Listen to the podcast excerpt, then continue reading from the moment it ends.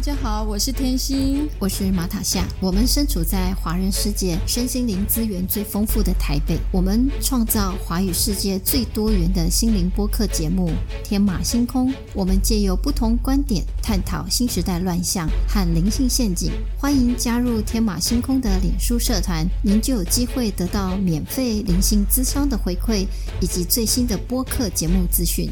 大家好。大家好，我是天心，我是马塔夏。第二集，白光老师谈到恐慌症发生的起因过程。无论过去学过多少课程，疗愈始终没有派上用场，瞬间失去了盔甲和武器，赤手空拳面对生命的安排。那除了与神佛对话，还有写小我日志。我们今天要来聊聊，追剧也可以疗愈吗？由于身心灵整合从西方到东方，白光老师的教学相当广。广泛，所以这一集我们有更深入的解说。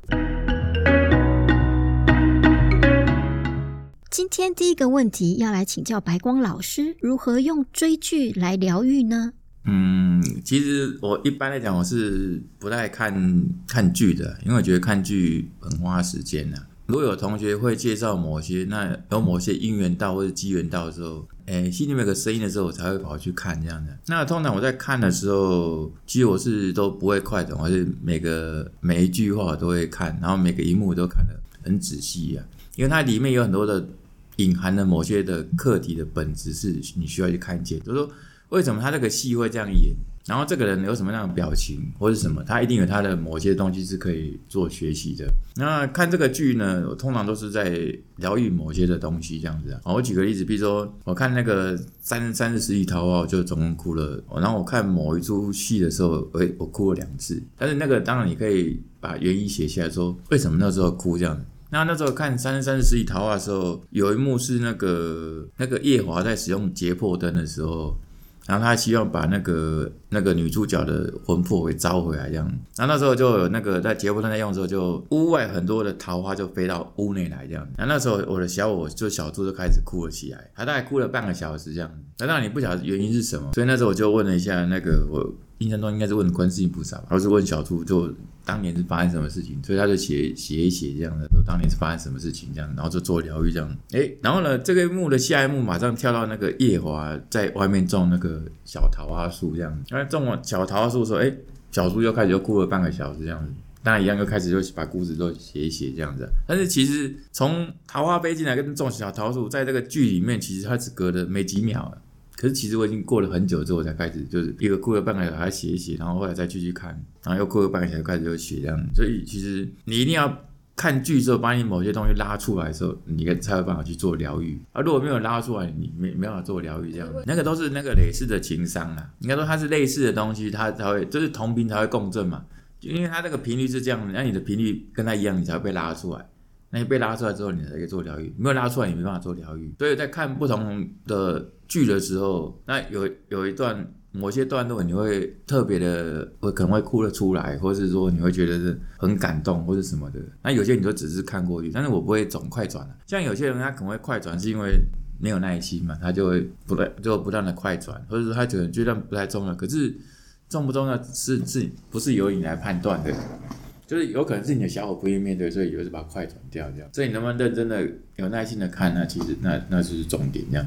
所以要有觉知的追剧。嗯，要很有觉知力的。就是因为我也不是随便去看剧，因为看剧其实很花时间的，所以我只会挑我里面心里面觉得我真的要看的，我才会去看。如果内在里面觉得这个是没有需要看的。像那种琅琊榜，那我看了看一下子，我就觉得，哎，那我类似没有这样子的需要去疗愈的东西，我我就会直接去跳过。，no 那追剧以后会不会沉迷下去？觉得这个剧情实在太精彩了，那我是不是也要来演一演？因为我也希望这样被宠爱、被保护，然后就会开始创造一连串新的剧情业力，在现实当中去体验呢？不会吧？通常因为我们看剧只是你你把那个故事看完，你疗愈你该疗愈的就好了。因为那个毕竟那是过去的事情，是需要做疗愈嘛。可是过去跟现在其实是。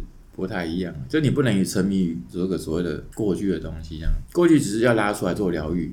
那你这一次有这一次的课题，或者这一次有这一次的剧本，你就照着这一次的课题跟剧本去演。但是过去的就只要疗愈好就好了，那跟这次没有关系，就是不要沉溺于过去的。所以刚刚妈妈想讲，就是要带着觉知去追剧，嗯，然后它可以疗愈。那如果那些剧剧码吸引你，那就表示你内在有这样的需求，对，你想要你的欲望，那你自己就可以自己好好的去关照它。对啊，是啊其，实也是一种疗愈，看见自己是啊，是啊。而且其实，在看剧的时候，其实会悟出很多东西来。就当然有个刚刚刚讲那个是疗愈的部分呢、其实很你还是可以悟出很多人生上的道理。再来要来问问，身心灵整合实在是太广泛了，那到底要从哪里开始呢？身体是要从练气开始吗？哎，应该说，嗯，其实因为每个人的道途是不太相的，所以有些人他可能，比如说可能先从身体可能不好，那所以他可能会先，比如说他先从经络穴道。自己本身自己去按摩开始，或是说他可能可以去自己去想办法自我扎针，或者他可能可以吃某些的中药去做调整，这样子。因为那个我也都有教这样子。如果说有些人他想要从气功开始练起，他本身都是气比较气血比较虚弱的，或是冬天容易手脚冰的人，那那部分的话，他当然都可以从气功开始练起。那就看每个人他所适合的。他如果有些人是身体比较健健康的，可是他想要，他有些他可能心里面有有些东西是过不去的，或者说他对未来方向不是很了解的，那我就会告诉他未来的方向，或是帮他解惑。那当然这个解惑包含是他这一生所有的问题都都是可以问的，或者说有些人他某些这一世的东西是来自于累世的，那也会跟他讲以前发生什么事情。那你知道你以前的来龙去脉之后，你才有办法去放下。如果你不知道什么事情的话，你怎么去放下啊？当然这个都是有需要之后才会去回溯的。如果没有需要，当然也就不用刻意去做回溯。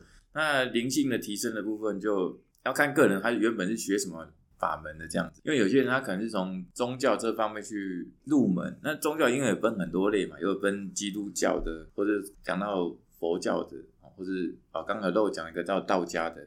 像道家的我也讲过这个《精进经》，然后《道德经》也讲过庄子，然后当当然以前还有一些什么那个叫做《孙子兵法》，那我也教过了，所以那个其实就范围是很广，所以你要看你要你是个人比较偏向去哪一方面的，那你再由哪一方面去入手，就看个人。啊，因为范围这么广这么大，为什么会范围这么广这么大？是那个因为。以前我看过有有个印度有个老师叫做奥修啊，那奥修其实他本身就是老子啊。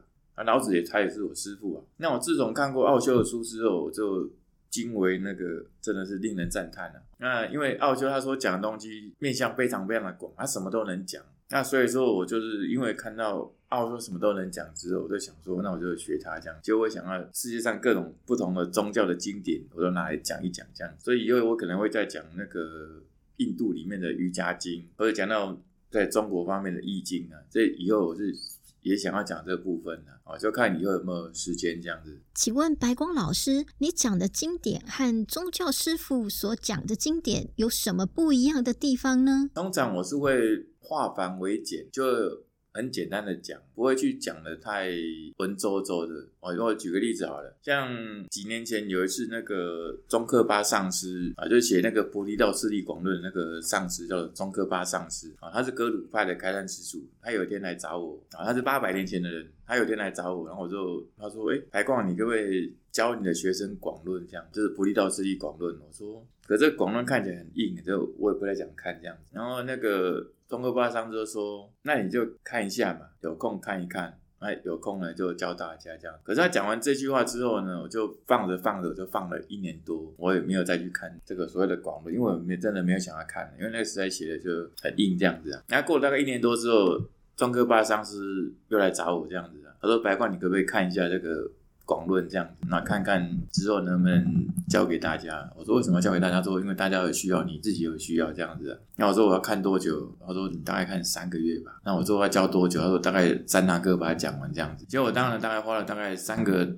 也差不多花了三个月时间把它看完，然后讲课讲了五堂课这样子哦，所以所以我菩提道次第广论我是讲了五堂课，那如果外面在教的话，可能他们可能要学个四到五年呢，好，那我没有就就我大概花了就五堂课，那当然问问过中哥巴上师为什么当年要讲的那么的硬这样子，然后说是因为那个时候的历史文化背景啊或者习俗本来就是这个样子，所以他们就会讲成就这个样子啊，那他说我的部分就是讲出。广论的精髓就可以啊。那我就那时候问中科爸上次说，哎，那我这样讲，你这个精髓讲的百分之多少？他说百分之八十。好，那我说啊，这样就可以了，要讲到百分之八十就可以，因为我的标准就是六十分而已嘛。那有，那这样就就可以这样啊。所以你要，如果你要依照，就看你的想要切从什么法门切入，那尽量就是把范围弄得很广。那弄得很广的话，你就看你想要从哪一种法门切入就好。就是你就想说一座山，你要从东边爬上去也可以，你要从西边爬上去也可以，你要从北边爬上去也可以，你要从南边爬上去也可以，只要能够爬到山顶上。你用什么方法，那都可以嘛。好，就没有人限制你用什么方法，只是说你到底有没有爬到山上，那才是真正的重点。这样，那我只是提供各种不同路径的人去可以爬到山顶上，所以我就提供比较多的方法而已。那为什么你可以讲这么多经典，都是你一个人讲吗？对啊，这都是我一个人在讲啊。这样我都是靠自己证、自己悟这样子，就所有的经典我都是自己看，然后呢自己去悟出来这样子。就我也没有去上什么课，也都没有啊。像我讲那个中医的经典《黄帝内经》，我本身因为也不是念中医的嘛，但是我还是看了两年，然后讲了两年，我终于把《黄帝内经》的上册素问，我终于把它讲完这样子啊。当然，嗯，讲的好不好，我也不太清楚啦。我可以举个例子给你们听啊，就是有一天有一个要来面谈的人，那他有个朋友，然后他他们在台南呢。就说这个，因为他那个朋友是一个中医师啊，他说有天那个中医师朋友就跟他讲说，哎，这个网络上有个白光老师哦，他讲那《黄帝内经》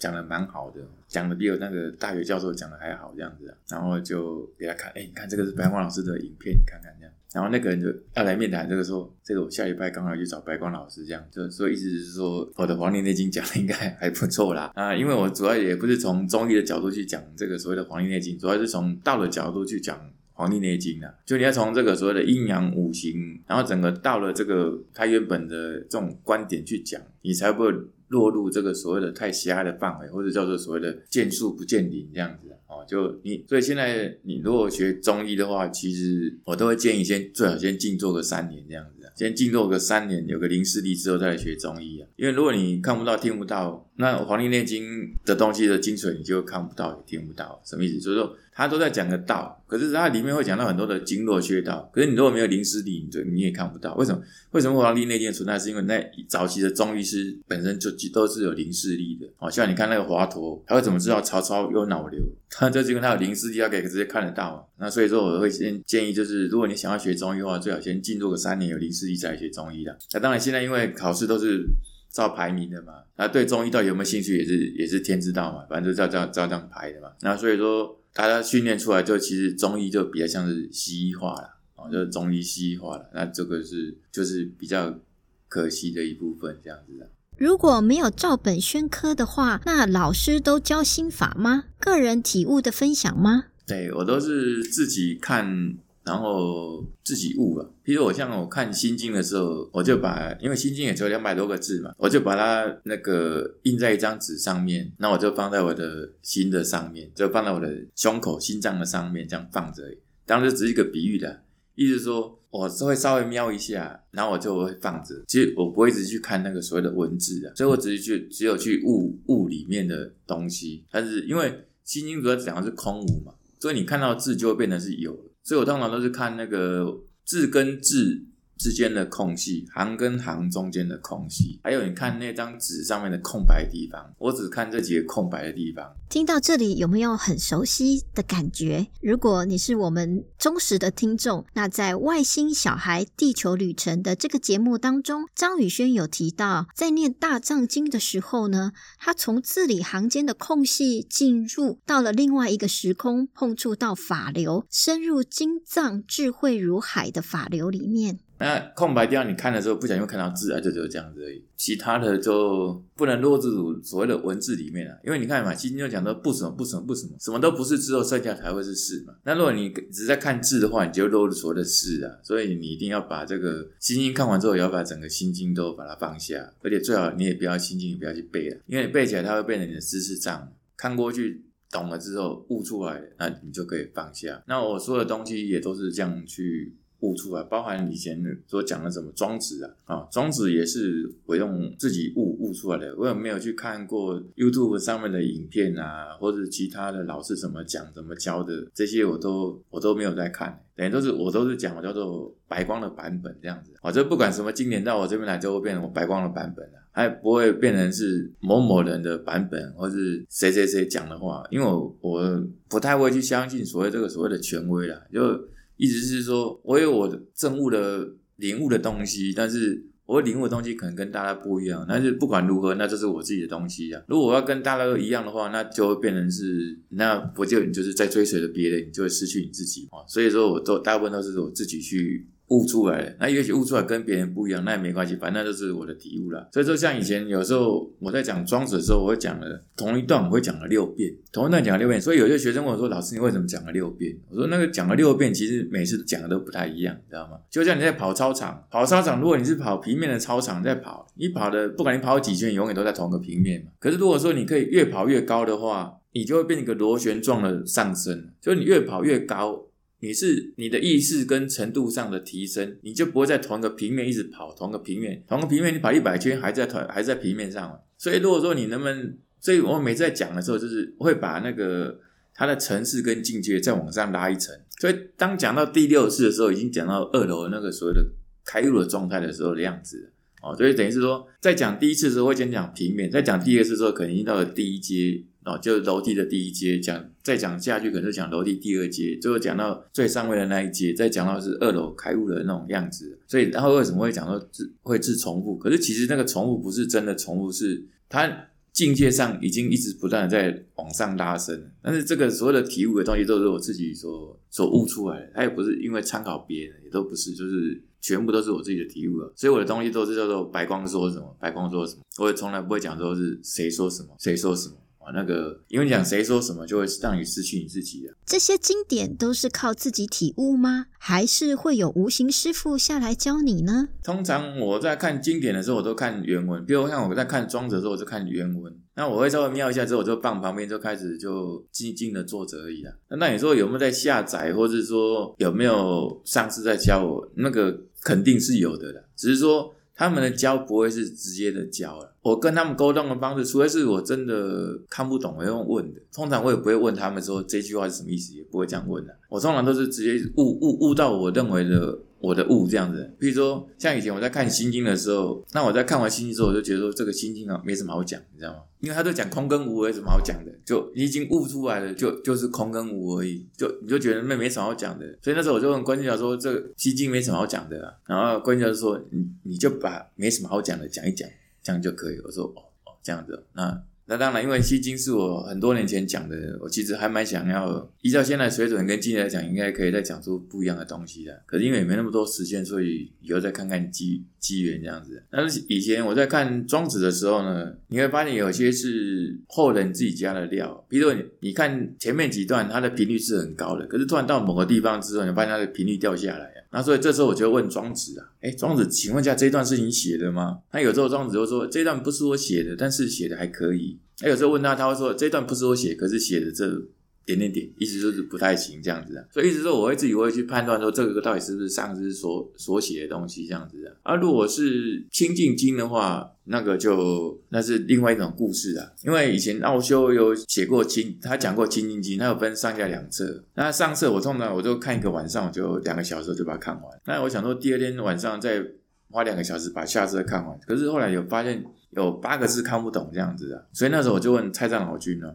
当然，太上老君就是就是老子啊。可是书的名字叫做《太上老君清净经》嘛，所以我就问太上老君。那当然，因为他也跟老子是同一个人，所以我就问太上老君啊。我说为什么我会看不懂这个东西这样子？然后他说白光啊，这个因为当初奥叔在讲这个东西是从东边在讲这座描述这座山的，可是你真的是你都从北边在在看这座山的，所以因为方向不一样，所以他讲了你看不太懂。他说这是很正常的。但是后面才是重点，他是说，可是你在看书的时候，你下载的内容已经比你看的书的内容要多很多很多很多。哎，我一听这句话，我就吓一跳。我听完这句话之后，我就马上懂了。我再再回去看那本书啊，哎，我就看得懂。等于说，这时候我已经可以三百六十度去描述那座山了。因为下载东西是都是从天上图书馆下载下来东西。那天上图书馆那些智慧，那个是。每个人都可以下载，他没有在分说这是老子的智慧，这是耶稣基督的智慧，这是释迦牟尼智慧，这是观世音菩萨智慧，没有，他没有在分的。反正你要想他下载谁都可以，你就自己去下载，因为天上所有东西都是无私的分享，他们没有在分这是谁的东西，没有都都没有，所以你可以想要下载谁的智慧，就可以下载谁的智慧。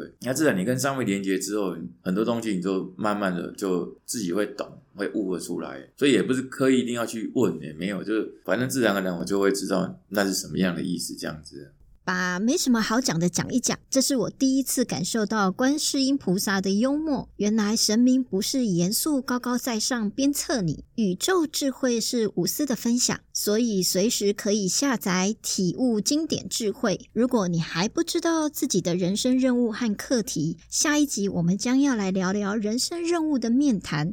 到底谈什么呢？可以找哪一位上师给你建议呢？你想要知道你的灵魂历程吗？你想要知道今生的课题吗？你想要知道你曾经学习过的星球吗？你是地球灵魂还是外星灵魂呢？我们下集见，感谢你的收听。节目下方有抖内捐款连结，只要请天星和马塔夏喝一杯咖啡的消费金额，就可以支持天马星空制作更多的节目。如果你喜欢我们的节目，记得按订阅和分享。如果你是用 Apple Podcast 收听，请给我们鼓励，按星星点评。我们下次见。